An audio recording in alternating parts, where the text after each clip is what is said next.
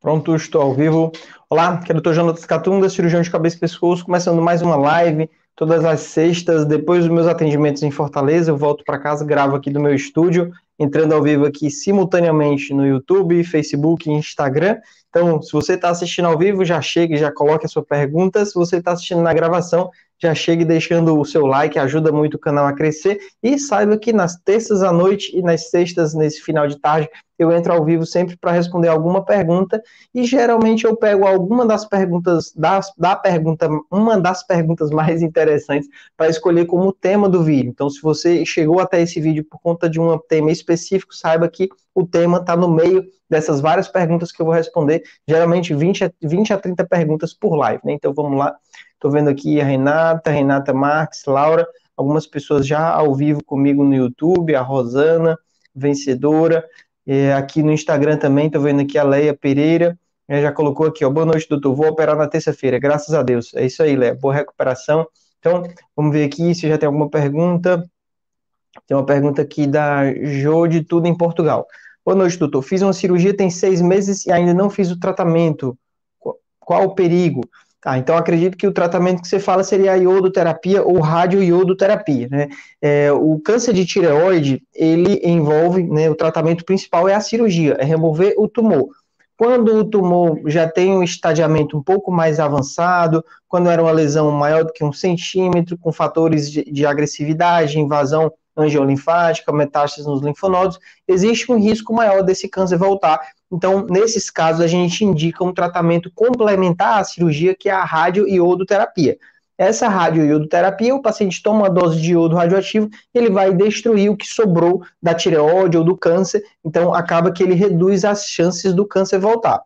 Tumores que têm um risco muito baixo de voltar não precisam fazer um tratamento para baixar ainda mais. Os casos de tumores menores do que um centímetro, sem nenhum fator adverso em paciente jovem, você pode evitar de fazer esse tratamento nos casos que realmente tem indicação, quanto mais tempo você fica aguardando o tratamento sem fazer o tratamento, isso tem sim um risco do problema voltar. Então, caso, enquanto você aguarda a iodoterapia, a doença volte, ela pode progredir e ser mais difícil de tratar, né? Na verdade, você não vai mais ter que fazer a iodoterapia. Se o câncer voltou, o tratamento muitas vezes é a cirurgia, operar de novo e depois é que você vai para a iodoterapia. Se já tem uma doença macroscópica, um linfonodo maior do que um centímetro, que foi detectado no exame de ultrassom, a tireoglobulina subiu, nesses casos não compensa tentar tratar com a iodoterapia, porque geralmente não resolve a iodoterapia só resolve doença microscópica, tumores é, que nem aparecem em exames de ultrassom. Então, é, se já apareceu um linfonodo, o tratamento é esvaziamento cervical e depois a iodoterapia. Então, nos casos de alto risco de recidiva, o paciente que já veio para a primeira consulta com muitos linfonodos do pescoço, se você demorar demais, depois da cirurgia, meses depois, vai voltar o tumor e aí vai ser cada vez mais necessário né, novas cirurgias. Então, o ideal é tentar resolver mais cedo, né? Vamos lá para uma pergunta aqui do Instagram, já estou vendo aqui algumas perguntas. Quem está chegando no Instagram, eu pego as perguntas do chat, tá? Pergunta da Gleice. Doutor, qual o tratamento para doença de Plumer? É, doença de Plumer é o nódulo tóxico, um nódulo na tireoide que, por conta própria, passou a produzir hormônio e a pessoa desenvolveu um hipertireoidismo. Então, nesses casos, a gente vê que não é doença de Graves, a pessoa tem hipertireoidismo, os exames para doença de Graves vêm negativos, os exames para tireoidite de Hashimoto vêm negativos, e quando faz o ultrassom da tireoide, encontra nódulos na tireoide. Então, todo paciente que tem hipertireoidismo e nódulos na tireoide ao exame de ultrassom, precisa fazer o exame de cintilografia da tireoide, que é um exame que usa uma pequena dose do iodo radioativo só para ver onde na tireoide está absorvendo esse iodo radioativo. Se esse iodo radioativo é absorvido apenas pelo nódulo, esse nódulo é chamado de nódulo quente.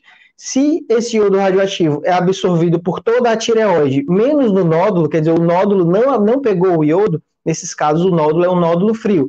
Tá? Então, a doença de Plumer, o tratamento é possível fazer os mesmos tratamentos da iodo, da, da, do hipertireoidismo. É possível tratar com medicamentos, tratar com iodoterapia e tratar com cirurgia. Nos pacientes que têm um nódulo pequenininho, que não teria indicação de cirurgia, tratar com medicamento ou até com iodoterapia faz sentido. Trata igual às outras causas de hipertireoidismo. Nos pacientes que têm nódulos grandes causando hipertireoidismo, Esses dias eu atendi uma senhora que tinha um nódulo de 5 centímetros, um nódulo grande, causando um abaulamento no pescoço, causando sintomas de entalo. Então, nessa paciente com um nódulo grande, é, sintomático, o próprio nódulo em si, e ainda mais, esse nódulo causando hipertireoidismo, nesse caso, o melhor tratamento é a cirurgia, porque você resolve os dois problemas, resolve o bócio e resolve o hipertireoidismo, tá? Então, a, a resposta é, depende do caso, depende do tamanho do nódulo, depende das condições de saúde do paciente, para decidir qual é o melhor tratamento. Vamos lá para mais uma pergunta aqui, sortear aqui uma pergunta do YouTube. Muita gente já, 80 pessoas aqui ao vivo, né, na sexta-feira à noite. Vamos lá, deixa eu pegar aqui. Pergunta da Samara. Samara está falando do Facebook. Boa noite, doutor. Linfonodo atípico de 6 centímetros com borda irregular na cervical esquerda, nível 3. E preocupante é assim, Samara, se é um linfonodo de 6 centímetros, tamanho de um ovo de galinha, com certeza é algo preocupante, precisa procurar um cirurgião de cabeça e pescoço para investigar melhor esse problema, para saber o que é, né, o motivo que fez esse linfonodo ficar tão grande. Geralmente, desse tamanho, a causa muitas vezes é ou a metástase de um câncer para dentro do linfonodo ou um linfoma. É um problema de saúde sério, sim, precisa investigar. Não pode ficar esperando o problema piorar cada vez mais. Se já está desse tamanho agora e não cuidar, isso vai ser pior. Tá? Então, o conselho é procure o cirurgião de cabeça e pescoço, pode sim ser algo preocupante. Né? Vamos aqui agora para uma pergunta do YouTube. Pergunta da Eliane. Doutor, qual é o melhor tratamento para nódulo benigno na tireoide? Ablação com álcool ou por laser? Eliane, o melhor tratamento para nódulo benigno na tireoide é apenas observar. Se o nódulo realmente parece ser benigno e é pequeno, não há necessidade de tratamento algum. Se o nódulo é grande e causa sintoma, o tratamento é cirurgia. Esses outros tratamentos que você citou, não há nenhuma comprovação que eles de fato funcionem. Nódulo na tireoide grande, não é possível confirmar que o nódulo é benigno. Então imagine, tem um nódulo grande, você faz uma ablação achando que esse nódulo é benigno e anos depois aparece uma metástase no pescoço porque o nódulo na verdade era um câncer. Então já operei diversos pacientes com nódulos grandes na tireoide que a punção dizia que era benigno, o ultrassom dizendo que é benigno, ao exame físico parecia ser benigno e no final era câncer. Então, se o nódulo é pequeno, não trata com nada. Se o nódulo é grande, é cirurgia. Esses outros tratamentos, eles são questionáveis, muitas vezes tem um interesse financeiro por trás da indústria, de médicos que vendem curso, que ganham dinheiro com esses tratamentos que muitas vezes são muito caros, tá? Então, na prática, é, tome muito cuidado com a informação que você pega, né? O tratamento de nódulo da tireoide ou é apenas acompanhar ou é operar. Os outros tratamentos são bem questionáveis, tá? Vamos aqui agora para uma pergunta do Instagram. Espera aí, que eu estou meio perdido aqui. Deixa eu achar aqui a pergunta, enquanto esse você vai curtindo, né? Pergunta aqui da Rosimeire. Doutor, após um ano e seis meses apareceu um linfonodo em cada lado. É perigoso um maior que o outro? É, então, não tenho como avaliar se é perigoso ou não. Não sei qual foi a cirurgia, se foi cirurgia por câncer, é, qual tipo de câncer, né? É, mas vamos assumir que seria um câncer de tireoide. É, o paciente que trata de câncer de tireoide, após a cirurgia, precisa fazer o segmento, precisa fazer exames periódicos, primeiro de três em três meses, à medida que o tempo vai passando, a gente vai aumentando esse espaço de seis em seis meses, e à medida que esse tempo vai passando e não aparece nada, a gente vai aumentando o espaço, porém, às vezes pode encontrar um linfonodo atípico, uma possível metástase, uma recidiva desse câncer. Então, quando você fala é, se é perigoso, eu não sei, porque às vezes o que é que acontece? O paciente faz o exame de ultrassom com um médico que não está tão familiarizado com o pescoço. E aí ele sai laudando todos os linfonodos que ele encontra. Só que no pescoço nós temos cerca de 300 linfonodos. Então, não é porque tem um linfonodo lá que ele precisa ser totalmente descrito. Às vezes o paciente faz o exame e tem lá, doutor está aqui, tem vários linfonodos, mas nenhum desses linfonodos é suspeito, é atípico. Agora, se está descrito como linfonodos aumentados de formato atípico, perda do hilo gorduroso, formato oval, quer dizer, a perda do formato habitual do linfonodo, pode ser que seja assim uma recidiva. E aí a questão de ser perigoso ou não, esse termo é muito relativo, né? É perigoso se você não cuidar, se você não fizer nada, se você deixar isso progredir, porque seja lá o que for, deve ter tratamento, deve ser possível sim fazer uma nova cirurgia, tá? Procure o cirurgião de cabeça e pescoço, não fique cultivando o problema, deixando o problema ficar cada vez maior, né? Vamos aqui para uma pergunta do YouTube.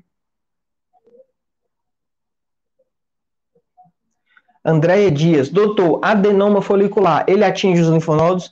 Então, Andréia, adenoma é uma lesão benigna. Então, o paciente que faz uma punção e vem o resultado Bethesda 4, esse resultado Bethesda 4, uh, o, o, nome né, é neoplasia folicular. O médico patologista viu alterações que ele não consegue dizer se é maligno ou benigno. E aí, se for benigno, é um adenoma folicular, se for maligno, é um carcinoma folicular. A diferença desses dois é que no carcinoma há uma invasão das células à borda, a cápsula do nódulo, enquanto que no adenoma não há essa invasão. Então, por conta disso, o adenoma ele não invade tecidos e ele não tem a capacidade de dar metástase nem de voltar nos linfonodos. Já o carcinoma, sim. Então, se no seu caso está escrito adenoma folicular, é, e é feito, o exame foi feito numa clínica de confiança, provavelmente sim, esse seu resultado é benigno e não vai voltar nos linfonodos, tá bom? Vamos aqui para a pergunta.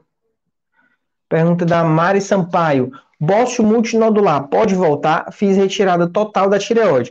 Então, bem rápida essa resposta. Se a cirurgia foi por câncer de tireoide, né, no bócio multinodular havia câncer, algum nódulo maligno, esse câncer pode voltar, como eu falei na pergunta anterior. Se é um nódulo benigno, depois que tira a tireoide, não volta mais, porque é, não tem mais tecido tireoidiano para surgir o problema de novo. Então, se era benigno, foi removido, está curado, né, não vai ter mais o risco de voltar. Só se a cirurgia foi mal feita e deixou um pedaço do nódulo, como eu já vi em alguns casos. Mas na maioria dos casos isso não acontece, quando a técnica é bem respeitada, não volta não, muito raro, tá? Vamos aqui para uma pergunta aqui do YouTube ou do Facebook, deixa eu sortear aqui.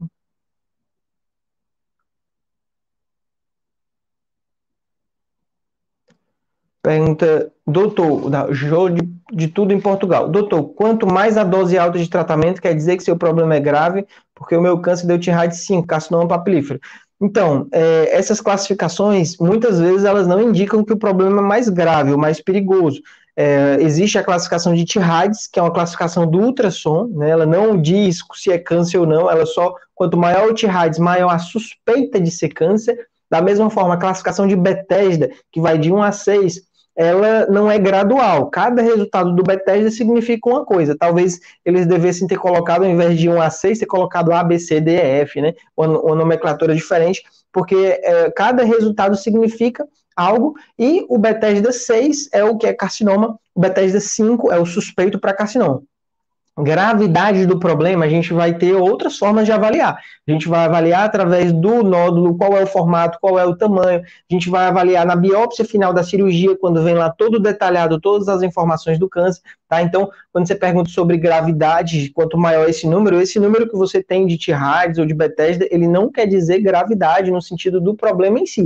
Ele é apenas exame diagnóstico. Ele não dá a o, o, um risco, um percentual de risco, nada disso. Essas informações a gente pega de outras formas, né? Vamos aqui para mais uma pergunta do YouTube. YouTube não, Instagram, deixa eu sortear aqui. Pergunta do Pedro Laurentino. Doutor, linfonodos inchados em um lado do pescoço. É normal? É, não, não é normal. Normal é não ter inchaço no pescoço, mas linfonodo ele pode aumentar ou por um problema benigno, por exemplo, o paciente tem alguma cárie no dente, ou tem alguma afta, ou está com a garganta inflamada, esse linfonodo ele pode aumentar e geralmente ele aparece rápido, ele aumenta ali de uma hora para outra, a pessoa percebe que está inchado, Passou alguns dias, eh, dois, três, quatro dias, esse linfonodo começa a regredir e é algo que faz parte da nossa defesa às infecções. Então, a, a, caso a infecção não seja tratada, esse linfonodo pode continuar lá, mas aí quando o paciente trata com antibiótico, anti-inflamatório, por exemplo, ele regride.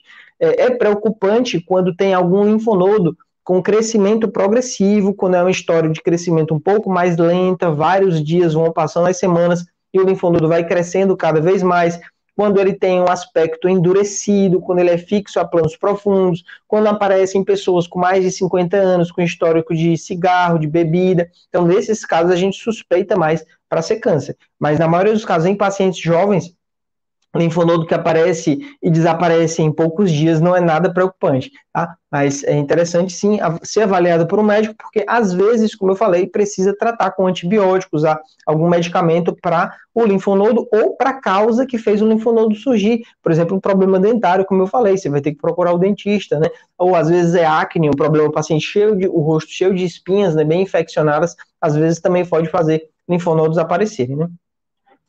Aqui para uma pergunta boa. Tem umas perguntas muito longas e pessoas mandando a mesma pergunta mil vezes, esses eu evito, tá certo? Vamos lá, Matheus mandou aqui. Linfonodo aumentado há um ano, um ultrassom atípico, dois reacionais, uma PAF, laringoscopia, sorologias, endoscopias e nada. Existe a possibilidade de ser maligno? Sim, porque desses exames que você falou, nenhum exame fez a biópsia do linfonodo, tirar um linfonodo, né? É, quando a suspeita do linfonodo aumentado é carcinoma, por exemplo, câncer de boca, câncer de garganta, câncer de tireoide, câncer de pele, na suspeita do linfonodo está aumentado, é ser uma metástase de um carcinoma, a punção ela é um exame muito útil. Mas quando a suspeita é de um linfoma, que é um tipo de câncer que dá no linfonodo, ele fica com formato atípico, ele vai progredindo, o único exame que dá o diagnóstico ou é a biópsia excisional, ou você tirar o linfonodo, ou você tirar um pedaço desse linfonodo, por exemplo, com a biópsia de agulha grossa, tá? Então, quando você fala, existe a possibilidade de ser maligno? Existe sim, e é algo que precisa ser melhor investigado, né? Tá? A dúvida, repito, né? Às vezes o paciente está conduzindo isso com médicos que não tratam no dia a dia é, linfonodos no pescoço. O profissional que trata linfonodos no pescoço no dia a dia é o cirurgião de cabeça e pescoço. Eu tenho que repetir porque é algo bem óbvio, né? Mas às vezes o paciente está conduzindo com um clínico, ou com um hematologista, ou com um infectologista, né? Nem sempre o dia a dia desses profissionais pega casos assim, né? Vamos aqui para uma pergunta do, é, do Instagram. Pergunta da Adriana Ferreira. Fiz tiroidectomia total há nove dias. É normal inchaço acima e abaixo do corte? É, então, Adriana, é sim esperado um certo edema, né? Em toda cirurgia pode sim, lá pelo sétimo dia, décimo dia, ter um certo edema, um certo inchaço. E muitas vezes a causa disso é o seroma. Seroma é algo que acontece em qualquer cirurgia, como se fosse um líquido que se forma por baixo da pele, que é algo inofensivo, não chega a progredir para nada sério, o próprio corpo consegue absorver e esse inchaço ele diminui sozinho. Existem algumas formas de fazer isso acelerar, de isso melhorar mais rápido, quando é um seroma, quando é um inchaço muito intenso, é possível puncionar e aspirar esse, esse, essa, esse inchaço, mas o interessante é isso ser visto pelo cirurgião, para que ele acompanhe, para descartar outros problemas, como, por exemplo, infecção de ferida, né, é, um hematoma, é algo que o médico que operou deveria ser consultado e não assim numa live, tá? É algo que é, não é o normal. O normal, na verdade, é não ter nada disso, mas é algo que pode acontecer e muitas vezes não quer dizer nada preocupante. Vamos lá, Jéssica Reis mandou aqui. É, boa noite, tudo normal, com exceção do anti-TPO que está 400. Faz sentido, pouco sintoma como fadiga. Então, Jéssica, esse exame anti-TPO, quando ele vem alterado, ele significa que a pessoa tem um problema chamado tiroidite de Hashimoto.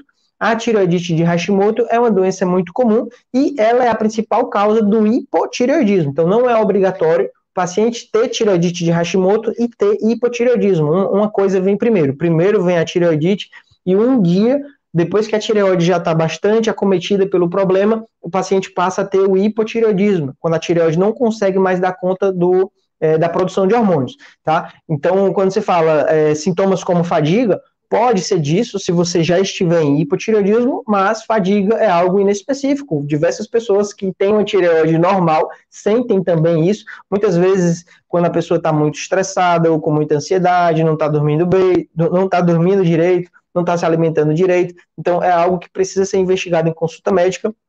É importante saber que não existe tratamento para tireoidite de Hashimoto. É, se você começar a pesquisar na internet, vão aparecer é, suplementos, medicamentos, pessoas vendendo livro de receitas para curar esse problema, mas não existe cura, não é possível reverter a memória imunológica do seu sistema imune. Se ele começou a atacar a tireoide, não existe uma forma de fazer isso voltar ao normal. É uma doença crônica, como diversas doenças crônicas que não têm cura. Pressão alta, diabetes, colesterol elevado, muitas dessas doenças elas são relacionadas ao envelhecimento. Então, não é algo que volta ao normal. A tendência é a tireoide ir parando de funcionar e você tratando quando surgiu o hipotireoidismo, mas é possível viver uma vida completamente normal, desde que você faça os exames periódicos e faça o tratamento. Às vezes o paciente coloca na cabeça que é doente e começa a se sentir doente, começa a somatizar vários sintomas só porque achou um exame desse alterado, tá? É, os sintomas, repito, eles não são específicos. A pessoa pode ter os sintomas e o problema ser uma anemia, ser um transtorno bipolar, ser uma apneia do sono, não tem nada a ver com a tireoide procure um médico que saiba disso, né, um endocrinologista, é, ou o cirurgião de cabeça e pescoço, que é o, o cirurgião da tireoide, também está habilitado para tratar as doenças endócrinas da tireoide. Infelizmente, hoje em dia, a pessoa com esses sintomas, ao invés de procurar os médicos corretos, procura médicos da moda. Esses dias eu atendi um paciente que foi a um clínico geral que se dizia medicina personalizada, né? Aí é todo gourmetizado, a consulta muito mais cara, pede lá um catatal de exames, e isso está se tornando cada vez mais comum. E aí, ao invés de ser personalizada, o médico passa a mesma lista de exames para todo mundo e a mesma receita de todos os suplementos para todo mundo. Então não tem nada de personalizado. Parece o, o político que se diz honesto, na verdade é o menos honesto, né? Então a mesma situação. O médico que se diz personalizado, na verdade ele não tem nada de personalizado. A medicina é personalizada. Todo médico trata um paciente de uma forma individual. Não existe receita de bolo. Você precisa avaliar bem o paciente, identificar qual é o problema e passar um tratamento ou uma cirurgia que resolva aquele paciente. Mas infelizmente hoje em dia as pessoas estão né, se convencendo onde buscar médico pelo Instagram, pela quantidade de seguidores e muitas vezes acaba se dando mal indo para profissionais que não são especialistas. Tá? Vamos lá para mais uma pergunta. Deixa eu ver aqui. A última eu peguei era do Instagram, né? Deixa eu pegar aqui no do YouTube agora. Ah, não, a última era do YouTube. Muita gente, deixa eu pegar aqui uma do Instagram. Pergunta da Nayara: O que é e por que surge cistos coloides? Então, por que surge, nós não temos a resposta. Cisto coloide ou cisto é o cisto na tireoide, é uma bolinha de líquido que surgiu na glândula e, na maioria dos casos, é algo pequeno, algo inofensivo, que não causa nenhum problema e que não precisa de nenhum tratamento, tá? Então, é, é, seria outra parte da pergunta? O que é, tá? Então é isso, é uma bolinha de líquido, é um tipo de lesão da tireoide. A conduta muitas vezes é apenas acompanhar. Eu já acompanhei alguns casos de cisto em que o cisto desapareceu com o tempo, isso é até frequente o cisto desaparecer, e às vezes pode acontecer também do cisto foi taxado como cisto, mas na verdade era um nódulo que só foi descoberto isso à medida que o tempo foi passando, tá? Então, quando ele é muito pequeno, às vezes a gente não consegue ter uma definição tão bem se é um cisto ou se é um nódulo. Então, resumindo, é algo que não precisa tanto estresse, pois na maioria das vezes é benigno. É, pense no cisto como se fossem aquelas várias manchinhas na pele que vão aparecendo na medida que a gente vai envelhecendo, é como se fosse uma manchinha lá na tireoide, e muitas vezes ela não é nada grave, não é nada de câncer de tireoide, da mesma forma que a maioria das manchas de pele não são um câncer de pele, mas algumas são mais esquisitas, chamam mais atenção, e aí sim, nesses casos, a conduta é ir lá e tirar, né? Da mesma forma que no câncer de pele a gente vai lá e faz uma cirurgia, trata esse câncer de pele, tá? Então, pessoal, é isso, eu vou interrompendo por aqui chegando perto da hora do banho da bebê. É, amanhã eu acho que eu ainda tenho algumas vagas de consulta online. Semana que vem tem um live aqui no YouTube e no Instagram, terça-feira e sexta-feira. Estou deixando agendado vídeos para todos os dias da semana, de segunda a sábado. Estou querendo que o canal aqui do YouTube chegue até 300 mil inscritos, tá bom? Então me ajude. Se você não está inscrito, se inscreva. Se você já está inscrito, compartilhe, curta os vídeos. Sempre que você chegar no vídeo, já curta, já deixe seu comentário. Se Deus quiser, isso vai crescer cada vez mais, tá? Muito obrigado pela participação de vocês. Peço desculpas para quem eu não consegui responder a pergunta. São muitas perguntas, não dá para responder todo mundo. Eu tento, mas eu sou só um, tá? Então é isso. Tchau, tchau.